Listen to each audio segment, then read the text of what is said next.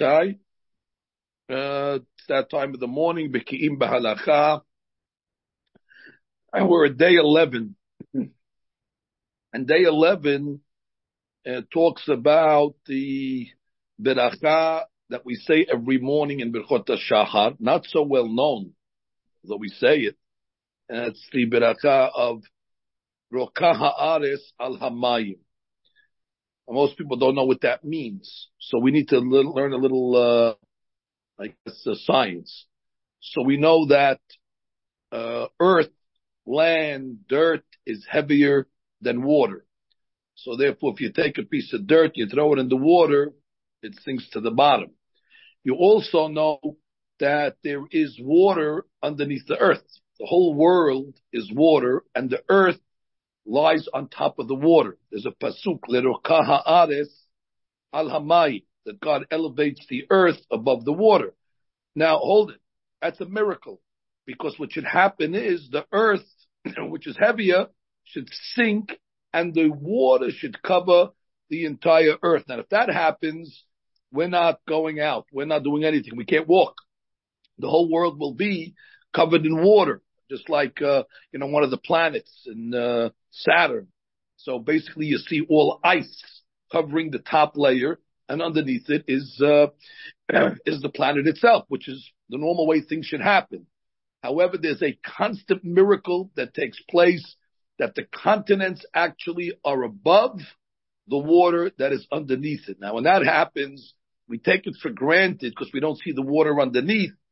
However, you shouldn't take it for granted. When King David was building the Bet HaMikdash, for example, so he needed to build the foundation.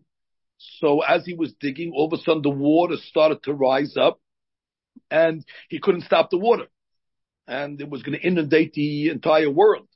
Uh, David HaMelech, alav shalom, resorted to using uh, one of the names of Kabbalah, of Hashem's name, and threw it into the water and it receded. And uh, take it from somebody who knows it happened to me too. When we were building our Bet Knesset on Ocean Parkway and Avenue U, uh, we hit water. You know, we hit uh, we hit an ocean. We're built on Ocean Parkway, and uh, everybody knows about the Parkway, but we hit the ocean, and uh, the water just kept on coming up and coming up and coming up. Now I didn't have one of the names of Kabbalah, uh, so uh, we had to resort to pay millions of dollars in order to get the water back down again. I guess it's cheaper if you know Kabbalah. But the point is that that's a, it's an open miracle. The fact that the water just doesn't rise above the earth, then I guess erode the mountains and eat away at the earth. David HaMelech said this in his Tehillim actually, where he says in 136, Lerokaha Ares Alamayim, that God elevates the earth above the water.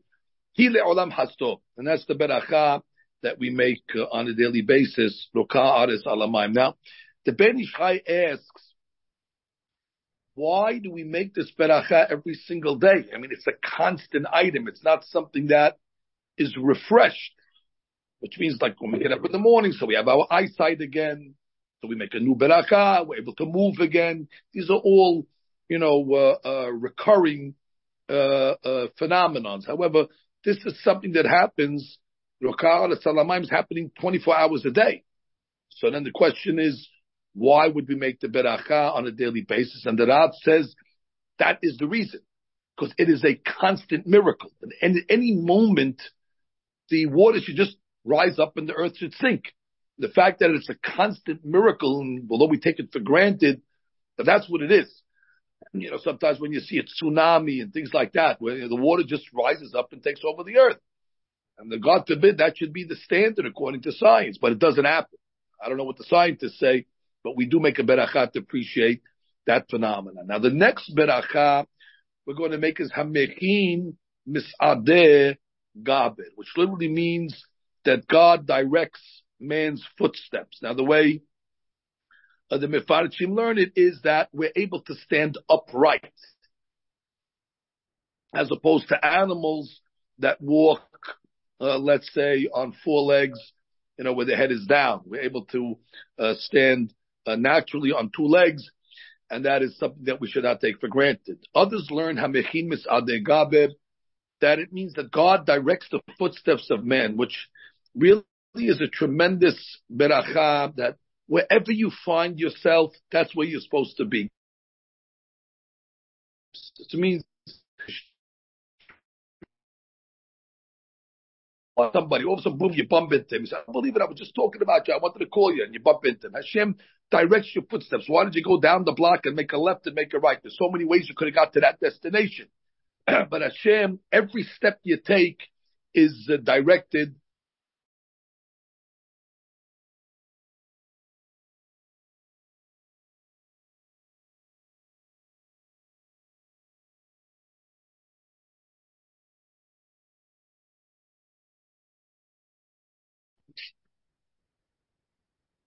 All right, and we uh, continue.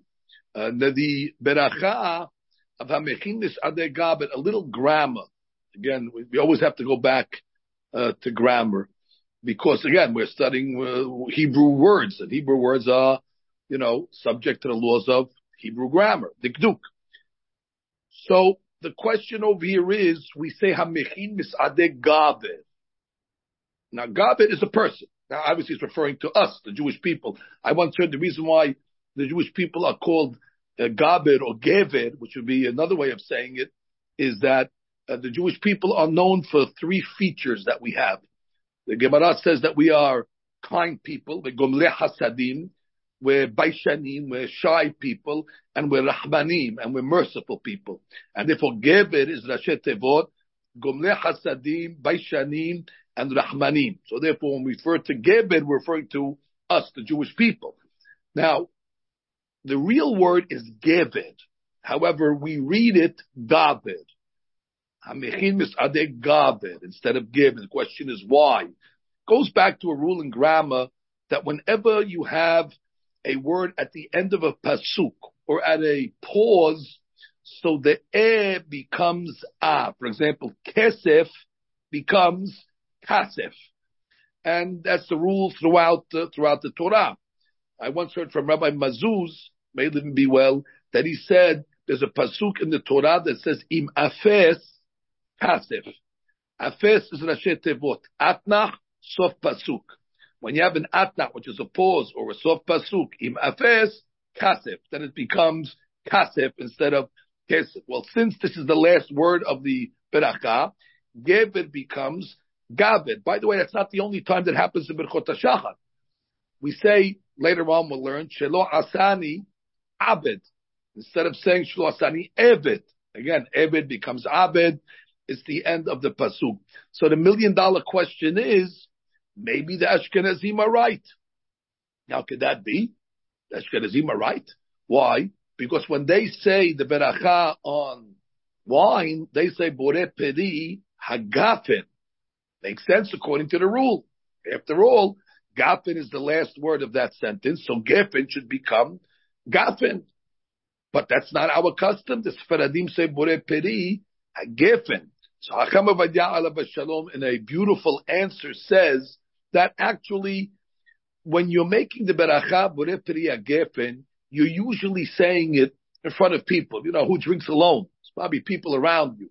So you say Sabri Maranam, and what happens? The people that are in attendance answer Amen. Amen is the last word. Because every beracha needs to be concluded with the word Amen. And even the person that's making the beracha doesn't drink until he hears the people answering Amen. So actually, the last word of that beracha is not Gefen. It's Amen. So the Sfaradim are right. Gefen, and it's followed by Amen. Now usually like we learned when you're making Berchot Shachar, we're making it at home, like we learned from the Arizal. First thing when you get up, before you even talk. So you're saying it at home, so usually we don't have somebody to answer Amen to the Beracha. So that's why Gaved is the last word, and that's why the Gimal has a Kamatz, and it becomes uh. So that would be the, um, uh, the, uh, the custom over here. Fine. And again, our custom is hamechin misade gaber. Some sidurim you'll see asher hechin misade gaber, but don't pay attention to it. Our minhag again is hamechin misade gaber. Now let's go to the next beracha. She'asali kosorki. Now again, I'm not getting involved in you know how you read. Everybody reads the way they do it. But if you really wanted to read it correctly, grammatically, it would be she'asali. That's a rule because the next word is only one syllable, and able to make it flow correctly, you would read, you would put the emphasis on the beginning of the word she'asali, uh, called surki. Again, those that say she'asali called surki, it's also okay. That's just a finity in the way to read. And anyway, what is this beracha she'asali? Because you provide me for all my needs. That specifically is referring to shoes. Imagine that. Because if a person doesn't have shoes, he really can't do anything. Basically, if you don't have your shoes, you're homebound. So what is the um, garment uh, that we wear that actually gives us the ability and facilitates us to be able to get around and do whatever we have to do? So that's going to be our shoes.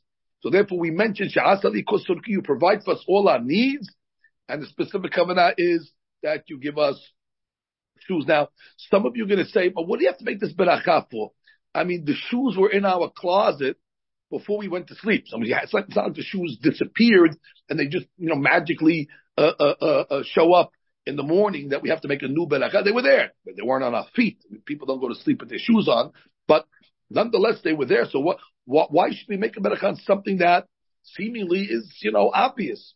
Well, take it from me, it's not so obvious. One time I was in Mexico City and I came to make a big dirasha in front of a lot of people and I was in the hotel and uh, before I went to sleep, I saw that uh, they shine your shoes for free. So I put my black shoes outside the room and uh, they said that it'll be in front of your door in the morning at 6 a.m. Right when I was getting picked up. So I got dressed, opened the door, and of course, Mexico City, shoes were not there. And now I'm walking in the halls in my socks. And now I go downstairs to the lobby and there's a whole entourage of people from the Syrian community in Mexico, including my friend Moises Saba Alav Shalom and others that came to greet the rabbi. The first thing they said, Hakam, what is it? Shabbat today? Where's your shoes? I said, don't ask. I went to sleep with shoes, but I woke up, there's no more shoes. Where are they? I don't know. They're, they're, they're the hotel. They took it. Now go, go to the hotel. Where's the rabbi's shoes? They take me to a room. There's maybe 10,000 pair of shoes over there. I guess that they repossess from every uh, client that comes to uh, polish their shoes.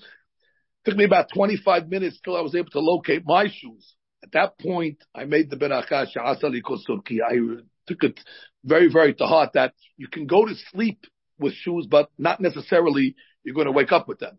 And uh, I appreciate every morning when my shoes uh, are still there and not taken away. It saves me from a lot of embarrassment. Similarly, uh, a person, we might say the same thing when it came to Malbish Arumim. You know, that we said we praise God that He gives us our clothes. He said, what do you mean? We went to sleep, the clothes were in the closet. Don't take it for granted. God forbid if there's a fire overnight, there goes all the person's clothes. I was once walking out of shul in the morning and I saw uh, people standing on Ocean Parkway in front of the center, every S on Ocean Parkway, freezing cold day in in in in, in, in a towel and in a, in, in a in a in a, in a uh, robe. So what are you doing standing outside like this? If there was a fire in the health club, that's it. They had to run out, no clothes. So you, you you couldn't take it for granted that just because you know you have your clothes in your locker, that they're going to be there when you get back, or you're going to have access to it. So all these things definitely uh, have to be appreciated. Now, I will say something about this beracha that is very, very significant as well.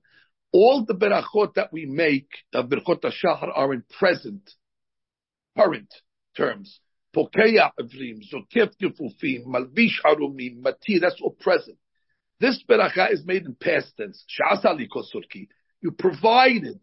We don't say she'oseli. And the question is, why is beracha said in past tense? And I think we can explain it that sometimes people really don't feel that God is providing them for all their needs. You know, a person loses his job. You know, he doesn't feel that he's getting provided for. He just lost his job. Or God forbid somebody gets a prognosis where the doctor says that, you know, he needs treatments, God forbid. He doesn't feel that God's providing him all his needs. So how can he make the beracha in present tense? But what happens a lot of times, uh, most times in life is that even though we go through a difficult situation, Later on, we realize that actually it was a blessing in disguise. That maybe we lost our job, but we got a better job instead for higher pay and less hours. And maybe when he got that prognosis, it caused him to, you know, become a little more religious and make teshuvah and get a little closer to God.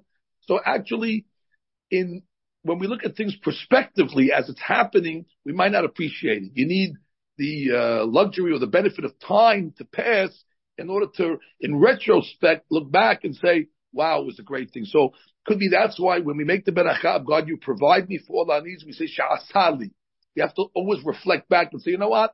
The day I lost my job, God, although on that day I couldn't thank you, but now I'm coming back two months later and I say sha'asali. What you did to me two months ago, you're actually providing me all I need. It's a very, very great lesson in life. Now, another reason why we would make a beracha on shoes specifically, I mean, we don't make a beracha on our shirt. I guess that's included in Malbish Arumim.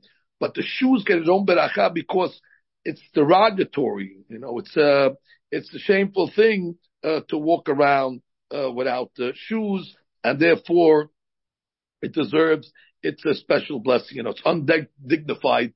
The person's fully dressed, he doesn't have his uh, shoes on. Finally, uh, our minhag is to make the beracha of Sha'asali Kol Surki after Hamechin Mis'adeh Gaber. And again, more grammar. The way we say the beracha is Sha'asali Kol Surki. We don't say Serachai. Surki, the uh, kaf is a dot in it, so it's a kaf, and it has a chirik underneath it, so it is Surki. Now, these are a few of the blessings. Tomorrow, Bezat Hashem, we have to discuss the major issue is if, let's say, we have certain days that we don't wear shoes. We're not allowed to wear leather shoes. Yom Kippur, Shabbat, are we going to make this blessing or not? Stay tuned. It's a big, big subject. It's something know, we should all look forward to. So again, today's item is if you're walking outside and you're not uh, underwater, you have to say to God, God has elevated the earth over the water. We have to appreciate the fact that we stand upright and God directs the footsteps of man. And God has provided us with shoes. We can walk in a dignified manner and we're able to provide and get all our needs because we can get to where we need to go because we have a pair of shoes and we shouldn't take it for granted at all. Remember, it's Gaber, it's Kasef, it's Abed, and it's Geffen, not Gaffen, because we're relying on the Amen. That is the last word of the Beracha. That's a quick review of what we did today. Yom Tov to all our members.